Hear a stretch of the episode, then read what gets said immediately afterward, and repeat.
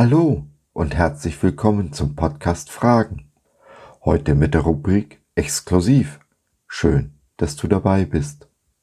Ich bin Josef und möchte dich mitnehmen auf den Weg durchs Leben zu Jesus hin, den schmalen Weg, den wenige gehen, der steinig und voller Dornen ist. Nobody is perfect. Niemand von uns ist perfekt. Was könnte wahrer sein? Wenn wir aber auf der einen Seite sagen, dass niemand perfekt ist, sagen wir auf der anderen Seite, dass es einen perfekten Standard gibt, den niemand von uns erreicht. Wer setzt diesen Standard? Wem glauben wir, wenn es um Gut und Böse geht?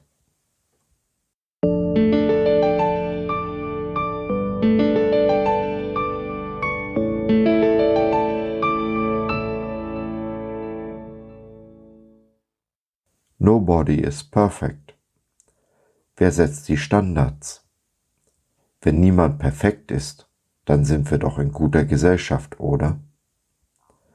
Gott sandte seinen Sohn nicht in die Welt, um sie zu verurteilen, sondern um sie durch seinen Sohn zu retten. Johannes 3, Vers 17. Meine Frau und ich haben uns kürzlich mal wieder heftig gestritten. Dabei habe ich einen Satz gesagt, der, wenn er so gemeint gewesen wäre, wie er bei ihr angekommen ist, wirklich gemein gewesen wäre. Ich habe mich missverständlich ausgedrückt. Ein Fehler, ja, der uns ein Wochenende des Schweigens eingebracht hat. Aber ja, Fehler passieren. Wir alle machen Fehler, bauen Mist, den wir hinterher bereuen und am liebsten ungeschehen machen würden. Also, willkommen im Club. Nobody is perfect. Wenn wir aber sagen, dass niemand perfekt ist, dann sagen wir damit auch, dass es ein Perfekt gibt, einen Standard, den wir nicht erreichen, an dem wir immer wieder scheitern. Wer setzt nun diesen Standard, an dem wir immer wieder scheitern? Sind es wir selbst? Ist es unsere Regierung? Ein Weltstandard oder gar Gott? So erstaunlich das klingt, aber unser Scheitern bringt uns in die unmittelbare Nähe unseres Gottes. Wir alle kennen Johannes 3:16. So sehr hat Gott die Welt geliebt, dass er seinen einzigen Sohn gab. Aber kennen wir auch den nächsten Vers?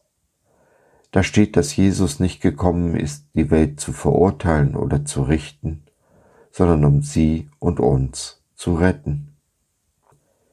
Eben weil Gott um das Scheitern eines jeden Einzelnen von uns weiß, hat er uns seinen Sohn geschenkt, der uns von aller Schuld erlöst und uns vor dem Chaos in unserem Leben rettet. Wenn wir doch nur in der Hektik des Alltags einen Moment innehalten und uns unsere Schuld ehrlich eingestehen würden. Wenn wir zugeben würden, dass wir selbst immer wieder in dieselbe Falle tappen, immer wieder die gleichen Fehler machen dass wir es alleine nicht schaffen. Dann, ja dann, sind wir ganz dicht dran an unserem Gott, an der Liebe Jesu. Denn das ist das Schöne. Du musst deine Schuld nicht mehr tragen. Jesus hat mit seinem Leben dafür bezahlt.